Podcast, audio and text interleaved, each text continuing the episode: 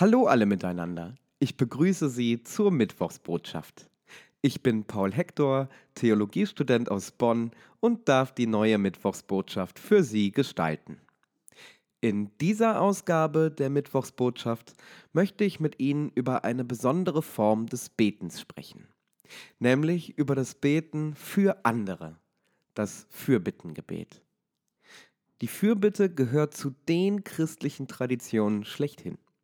Schon im Neuen Testament ist zu lesen, dass der Apostel Paulus für seine Gemeinden betet. Es ist die Rede davon, dass man für die Menschen, die einen selbst verfolgen, auch beten soll.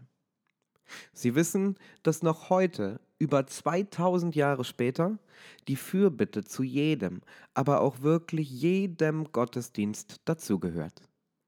Es ist von Anfang an fester Bestandteil unseres Glaubens gewesen, sich vor Gott für andere, die es nötig haben, stark zu machen, und sei es nur verbal.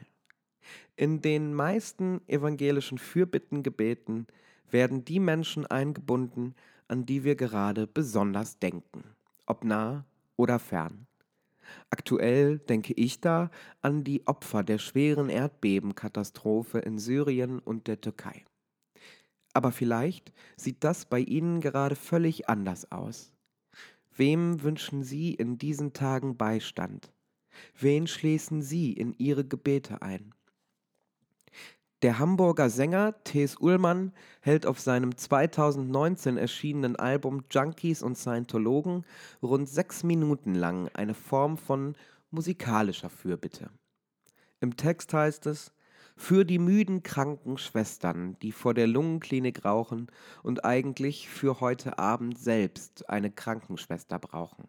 Oder für den Schornsteinfeger, der Pech hat und vom Dach herunterfiel, für die Kranken auf dem Konzert im Stadtpark von Adel.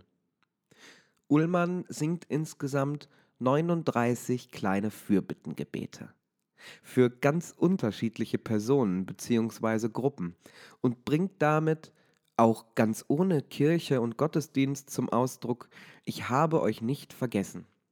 Und ich glaube, das ist das ganz Entscheidende, wenn wir am Sonntag dann mit Kirche und im Gottesdienst zusammenkommen und Fürbitten sprechen.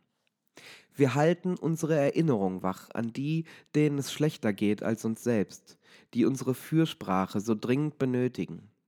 Und gleichzeitig denken wir da eine Veränderung mit, die wir diesen Menschen wünschen. Was bringt das, werden einige von Ihnen zu Recht fragen. Nun, wenn wir unser Bewusstsein dafür aufrechterhalten, dass es Menschen unter uns gibt, die unsere Hilfe, möglicherweise unsere Fürsprache benötigen, schärfen wir gleichzeitig unseren Blick dafür. Was wir am Ende damit machen, das bleibt uns selbst überlassen. Oder, um es wieder mit T.S. Ullmann zu sagen, die Zukunft ist ungeschrieben, die Zukunft ist so schön vakant. Für andere einzustehen, und gemeinsam etwas für eine bessere Zukunft zu tun. Das fängt immer da an, wo wir überhaupt ein Problem wahrnehmen, das behoben werden muss. Dafür ist die Fürbitte ein geeigneter Ort. Für das Wachhalten und für das Entstehen von Bewusstsein. Fürs Bewusstsein dafür, dass diese Welt nicht perfekt ist. Dafür, dass wir selber nicht perfekt sind und dass es auch überhaupt nicht nötig ist. Ich wünsche Ihnen in den kommenden Tagen dass Sie die Augen und die Ohren offen halten. Wo müssen Sie vielleicht noch mal ran? Wo können Sie etwas tun? Versuchen Sie es doch einfach mal. Manchmal geht das leichter, als man denkt. Ganz aktuell können Sie sich auf Einladung Ihres Presbyteriums, die ich hier explizit noch einmal wiederholen soll, an einer ganz bestimmten Zukunftsfrage Ihrer Gemeinde beteiligen. Am 18.03. 2023, das ist ein Samstag, findet im Matthäus Gemeindehaus von 10 bis 15 Uhr der erste Workshop mit dem Titel Kirche und Meer statt. Hier wird es um die Fragen nach einer Sanierung oder Neukonzeption des Gemeindezentrums gehen. Das Presbyterium bittet hier um eine Anmeldung, spontane Besucherinnen sind aber auch herzlich willkommen. Ich wünsche Ihnen für die kommenden Tage alles Gute. Bleiben Sie behütet. Ihr Paul Hector.